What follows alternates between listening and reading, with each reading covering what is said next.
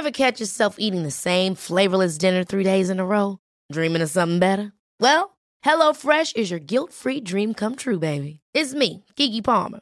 Let's wake up those taste buds with hot, juicy pecan-crusted chicken or garlic butter shrimp scampi. Mm. Hello Fresh. Stop dreaming of all the delicious possibilities and dig in at HelloFresh.com. Let's get this dinner party started.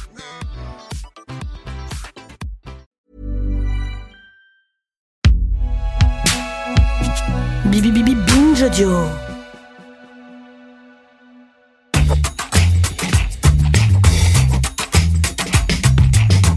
Salut, c'est Thomas Rozek. Une nouvelle fois dans le grand bal des nations, alors que la plus puissante d'entre elles vient péniblement de sortir d'une de ses périodes les plus sombres, la France se retrouve dans la position à la fois enviable et délicate d'étendard de la liberté dans la nuit de l'obscurantisme. Ainsi, nous serions, comme nous l'avons toujours été, les derniers défenseurs d'une parole sans entrave où l'on peut tout dire, tout écrire, tout défendre sans risquer sa peau ou de finir derrière des barreaux. Le problème, c'est que cette défense acharnée de notre modèle de libre expression est en train de virer au bizarre. Ainsi, nos gouvernants, habitués aux lois d'exception et à l'état d'urgence permanent, prennent-ils la mauvaise habitude de grignoter de plus en plus ce droit qu'ils prétendent pourtant défendre En interdisant les photos de policiers, en multipliant les coups de pression sur les journalistes pour obtenir leurs sources et en imaginant revoir le cadre très protecteur de la loi de 1881 sur la liberté de la presse, celle-là même qui est pourtant la base de ce fameux esprit de liberté qui serait notre marque de fabrique. Un paradoxe dont on va tenter de percer les subtilités avec notre épisode du jour. Bienvenue dans Programme B. Notre invité, c'est l'avocat Raphaël Kempf. Il a signé l'an dernier un livre aux éditions La Fabrique sur les lois scélérates, un concept dont on va reparler. Il a aussi et surtout tiré tout récemment la sonnette d'alarme sur les ambitions gouvernementales que j'évoquais à l'instant. C'était dans une tribune pour Libération. J'ai commencé par lui demander d'expliquer aux non-juristes qui nous écoutent, à commencer par moi, ce qu'il y a dans cette fameuse loi de 1881 et pourquoi elle est aussi importante. C'est une loi dans laquelle il y a, beaucoup de choses, qui est une loi qui, en fait, quand elle a été adoptée euh, la jeune Troisième République, avait pour but d'instaurer un régime libéral en matière de presse et de liberté d'expression, notamment, euh, par exemple, en supprimant la censure euh, préalable et en facilitant euh, la diffusion de la presse. Et lorsqu'elle est adaptée en 1881, elle fait suite quand même à un siècle depuis la Révolution française hein, de de conflits et de débats autour de la question de la liberté euh, d'expression. Je rappelle par exemple qu'en 1830, il y a une, une révolution qui a abouti à, destituer le roi Charles X, euh, qui était faite notamment au nom de, euh, de la liberté d'expression, au nom de la liberté de la presse. On verra certains, certains journalistes fameux de cette période qu'on a peut-être un peu oublié aujourd'hui, comme Armand Carrel, par exemple, qui, peu après, dans ces années-là, dans les années 1830, va euh, combattre l'idée que euh, la police ne doit pas euh, se saisir physiquement des journalistes ou des écrivains parce qu'ils auraient abusé de leur liberté d'expression. Donc voilà, il y a, un combat avec des mouvements de, flux de reflux au cours du 19e siècle sur cette question-là, mais la loi de 1880 est la grande loi qui va enfin graver dans le marbre des lois républicaines des principes fondamentaux sur la liberté d'expression et la liberté d'imprimer c'est quand même quelque chose de, fondamental. Mais cette loi prévoit aussi euh, la répression. Quand je dis répression, c'est au sens euh, pénal, au sens strict du droit pénal, c'est-à-dire elle prévoit des délits punissant euh, certains abus de la liberté d'expression, comme par exemple l'injure ou la diffamation où euh, une personne en injurie publiquement une autre, eh bien, euh, la personne injuriée peut poursuivre l'auteur des, injures devant un tribunal et obtenir éventuellement une condamnation. Il en va de même pour la, pour la diffamation. Donc la diffamation, c'est lorsque euh, une personne va tenir des propos qui vont porter atteinte à l'honneur, à la considération de, de telle ou telle personne et que ces propos se révèlent, se révèlent sans fondement. Donc voilà, il y a, y a ce, ce genre de délits qui punissent des abus de la liberté d'expression. Et ce qui est très particulier avec la loi de 1880, c'est qu'elle organise un régime de procédure, un régime très strict, qui offre des garanties euh, fondamentales aux personnes qui abusent de la liberté d'expression. C'est-à-dire que la loi de 1880, elle dit pas on a le droit de tout dire en toutes circonstances et quoi qu'il arrive. Elle dit il y a un principe, c'est la liberté. Il y a des exceptions, c'est par exemple l'injure, la diffamation et euh, des provocations. On y reviendra tout à l'heure. Euh, mais elle dit même si on vous reproche de tels abus de parole, des délits de parole, eh bien, on ne peut pas utiliser des moyens disproportionnés pour vous poursuivre. Et la notion de provocation, alors justement, vous la mentionniez, qu'est-ce à quoi elle fait référence? Alors, la notion de provocation, c'est quelque chose de, de c'est un délit très particulier qui consiste à punir le fait d'inciter quelqu'un à commettre un crime ou un délit. C'est-à-dire qu'il euh, y a deux types de provocation. Il y a euh, ce qu'on appelle la provocation suivie des faits et la provocation qui n'est pas suivie des faits. La provocation suivie des faits, c'est si par exemple je dis allez voler ce livre. Et si parce que je vous ai dit ça, vous allez dans un magasin et vous allez voler ce livre, eh bien euh, moi qui ai tenu les propos, même si je n'ai pas volé le livre, eh bien je pourrais être considéré comme complice de votre vol parce que c'est parce que moi j'ai tenu ces propos-là que vous avez commis euh, ce délit, à savoir le vol. Donc ça, c'est la provocation suivie des faits, qui en fait euh, réprime un abus de la liberté d'expression, mais aussi une complicité, c'est-à-dire une aide euh, un peu plus stricte au sens juridique, c'est-à-dire la complicité qu'on voit dans, euh, en matière de, de, droit commun et pas seulement en matière de, de presse et liberté d'expression. Mais il y a aussi par ailleurs la provocation non suivie des faits, c'est-à-dire le fait que par exemple on incite à travers des paroles des personnes à euh, commettre des vols ou des destructions, des dégradations ou, euh, ou d'autres crimes ou délits, mais que euh, ces propos ne sont pas suivis des faits, c'est-à-dire que personne, à l'écoute ou à la lecture de ces propos, ne s'est dit bah, je vais aller commettre un délit. Eh bien, initialement, en 1881, ces provocations-là n'étaient que très très rarement, enfin, n'étaient sanctionnées, mais que dans des cas très très très limités. Et surtout, l'apologie elle, l'apologie, c'est euh, le délit qui consiste à présenter sous un jour favorable un crime ou un délit. L'apologie n'existait pas dans la loi de 1880. Pourquoi? Parce que les, parlementaires qui ont rédigé la loi de 1880 ont dit si on, si on punit des gens pour avoir fait l'apologie d'un crime ou d'un délit, eh bien, c'est la voie ouverte au délit d'opinion. Et ça permettra à des gouvernements de punir euh, leurs opposants politiques parce qu'ils arriveront, grâce à ce délit, à, euh, à, les arrêter et à les poursuivre et éventuellement à les, à les enfermer. Donc on avait dit on limitait ça.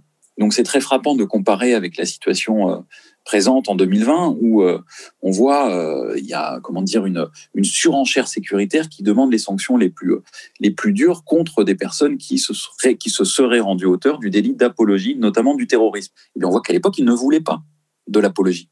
Alors même qu'aujourd'hui, on nous dit il faut punir, il faut sanctionner ceux qui commettent des délits d'apologie du terrorisme. Et en fait, tout ça, ce, schéma-là, il va être, euh, il va être bousculé en 1893 et 1894 au moment de l'adoption des lois, euh, des lois scélérates, donc auxquelles j'ai consacré un, un, livre. Et c'est grâce au moins en travaillant sur ce livre que j'ai découvert l'importance de la loi de 1880 dans euh, la construction de la République et de la liberté d'expression en France. Et donc en 1893-94, à la suite euh, d'attentats euh, commis par des anarchistes, eh bien les parlementaires ont adopté dans l'urgence, sous la pression de l'attentat, du gouvernement, etc., des, règles qu'ils avaient rejetées dix ans auparavant au nom de la liberté d'expression. Donc c'est très frappant de voir que juste après un attentat, les parlementaires font le choix de s'attaquer en priorité à la liberté de la presse, à la liberté euh, d'expression, comme si c'était de là que venait euh, le mal. Depuis la fin du 19e siècle et ces premières évolutions qu'a connues la, la, loi de 1881, quel a été son destin au cours du 20e siècle? Est-ce qu'elle a beaucoup bougé ou est-ce qu'on est globalement dans les mêmes termes que ceux qui avaient été définis au départ? Alors elle a bougé euh, et surtout elle a, elle a bougé notamment euh, pour introduire de nouveaux délits. Euh, et heureusement d'ailleurs, enfin, comme les délits de, provocation à la haine raciale. Euh, parce que moi, j'ai des débats où parfois, euh, enfin pas parfois, mais je défends le régime juridique et procédural de la liberté, de la loi de 1880 qui protège la liberté d'expression, notamment en ce que cette, cette loi interdit la comparution immédiate. Vous savez que la comparution immédiate, c'est une manière d'être jugé en urgence juste après que vous ayez été placé en garde à vue. Et donc les comparutions immédiates, c'est euh, une machine à envoyer en prison parce que euh, il y a énormément de, personnes qui sont euh, jugées à la chaîne. On n'a pas le temps de s'apesantir sur les dossiers. Et surtout quand on va juger des paroles, des mots, des écrits, eh bien, euh, je pense que pour juger des paroles et des écrits, des abus de la liberté d'expression, on a besoin de prendre le temps et la comparution immédiate n'est n'est pas adéquate. Et donc, moi, quand je dis il faut garder le régime de la loi de 1880 en toutes circonstances, y compris pour euh, les délits de provocation à la haine raciale, y compris pour l'apologie du terrorisme, eh bien, euh, je me fais prendre à partie avec une grande violence parfois par des gens qui me disent que je défends le terrorisme, je défends l'apologie du terrorisme, je défends euh, le racisme, je, défends l'antisémitisme, etc. C'est une erreur fondamentale. C'est évident que j'ai jamais, jamais, jamais dit ça. Je défends simplement l'idée qu'on ne peut pas juger en comparution immédiate des gens qui abusent de leur euh, liberté de parole. Et je pense que ça, c'est quelque chose de capital qui nous vient. C'est, on, vit dans, une période où euh, les gens n'ont à la bouche que ces mots de valeur de la République. À un moment donné, il faut dire que les valeurs de la République aussi, c'est de ne pas embastiller pour des mots.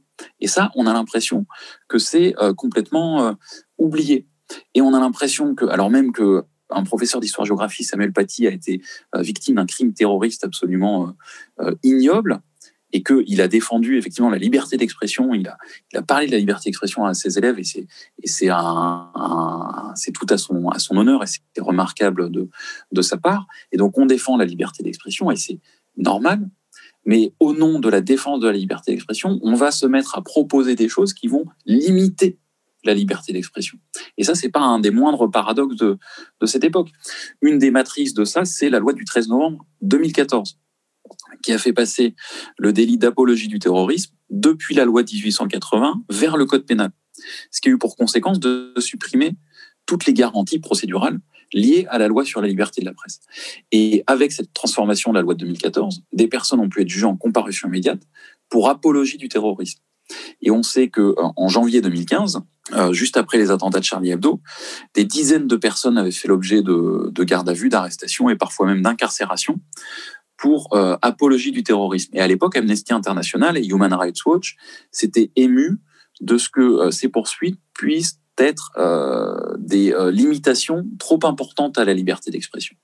Et je pense que c'est important de, de, le rappeler, c'est-à-dire qu'en France, un régime démocratique et républicain qui est solide et qui tient sur ses bases et qui n'a pas peur de lui, eh bien c'est un régime qui ne se dit pas qu'il doit enfermer ceux qui parlent euh, trop mal ou, ou qui ne disent pas les choses que qu'on aimerait qu'ils qu'ils disent. Et donc là, aujourd'hui, on retrouve un peu le même, le même schéma avec la, la problématique de, d'enfants dans des classes qui, lors de l'hommage à Samuel Paty, ont tenu des propos qui peut-être étaient tout à fait choquants, voire passibles de la loi, de la loi pénale et éventuellement qualifiables d'apologie du terrorisme. On demande euh, donc aux professeurs dans toute la France, et je pense que c'est un scandale, de venir dénoncer leurs élèves qui euh, tiennent des propos qui sont abusifs. Et je pense que aller perquisitionner et entendre dans des postes de police des enfants de 10 ans parce qu'ils ont tenu des propos tels que ceux qu'on leur euh, reproche, je pense que c'est une très très mauvaise idée pour leur faire comprendre que la liberté d'expression est quelque chose d'important euh, dans notre pays. Je pense qu'il y a d'autres moyens, d'autres voies, et notamment le dialogue avec leurs professeurs, pour euh, évoquer ces questions-là et, et, faire comprendre et faire passer un, un, message. Cette loi de 1881, donc, et c'est aussi pour ça qu'on en parle aujourd'hui, elle pourrait encore évoluer euh, de la même façon qu'on avait pénalisé, criminalisé une partie euh, de ce qu'on y trouvait en 2014. On pourrait aller un cran plus loin. En tout cas, c'est ce que demandent certaines voix, euh, notamment au sein de la magistrature. Vous en avez fait, vous, une tribune dans Libération. Oui, alors euh, la procureure générale près la Cour d'appel de Paris, hein, Madame Champrenault, a, a, indiqué à Eric Dupont-Moretti, garde des Sceaux, qu'elle souhaitait faire euh, passer certains délits euh, de euh, la loi sur la presse vers le code pénal, notamment les délits de provocation à la haine, raciale. Et c'est une idée qui est défendue par la LICRA, la, Ligue internationale contre le racisme et l'antisémitisme, depuis déjà, de, depuis déjà plusieurs années. Et l'idée qu'il y a derrière, c'est d'interpeller quelqu'un qui fait un tweet effectivement qui serait passible de la loi, de l'interpeller, de le placer en garde à vue et de pouvoir le faire passer en comparution immédiate juste après et donc éventuellement en prison. Euh, cette idée-là est défendue au motif que la loi 1880 entrave c'est le terme, je crois, qui a été employé par la procureure générale, entrave les capacités de poursuite des procureurs dans toute la France. Eh bien, moi, je dis que cette entrave, elle est nécessaire, elle est légitime et elle fait partie des valeurs de la République, parce que cette entrave, c'est ce qui protège la liberté d'expression. Alors, je ne dis pas que je suis favorable à ce que euh, tout un chacun puisse librement tenir euh, des propos de provocation à la haine raciale euh, ou des propos antisémites ou islamophobes.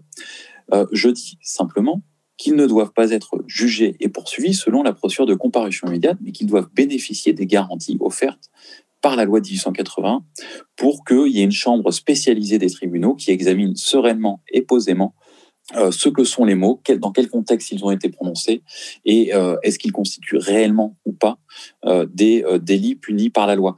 Donc voilà, moi je m'oppose fermement à ces, projets hein, qui, je l'espère, ne verront pas le jour.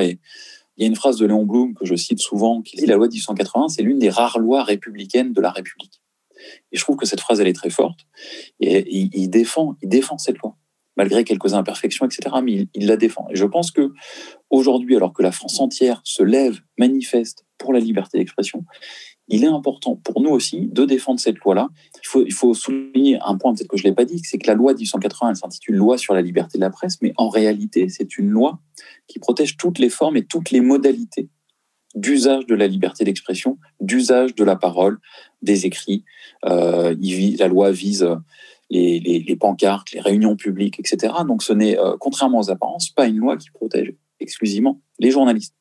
Elle protège tout un chacun lorsqu'il parle, lorsqu'il écrit. Et euh, je pense que ça peut valoir le coup de, se référer au texte fondateur, enfin au texte, enfin texte fondateur, enfin de revenir systématiquement à la Déclaration des droits de l'homme et des citoyens, à la loi de 1880, à ce genre de, de texte qui nous rappelle ce qu'est un régime de liberté et comment la République peut aussi être un régime de liberté.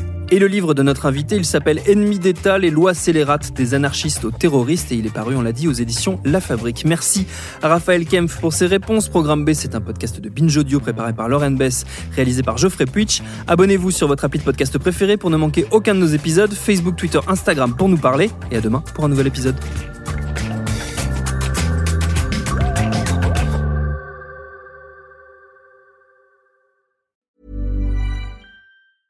Ever catch yourself eating the same flavorless dinner three days in a row? Dreaming of something better? Well, HelloFresh is your guilt-free dream come true, baby. It's me, Kiki Palmer. Let's wake up those taste buds with hot, juicy pecan-crusted chicken or garlic butter shrimp scampi. Mm. Hello Fresh. Stop dreaming of all the delicious possibilities and dig in at HelloFresh.com. Let's get this dinner party started.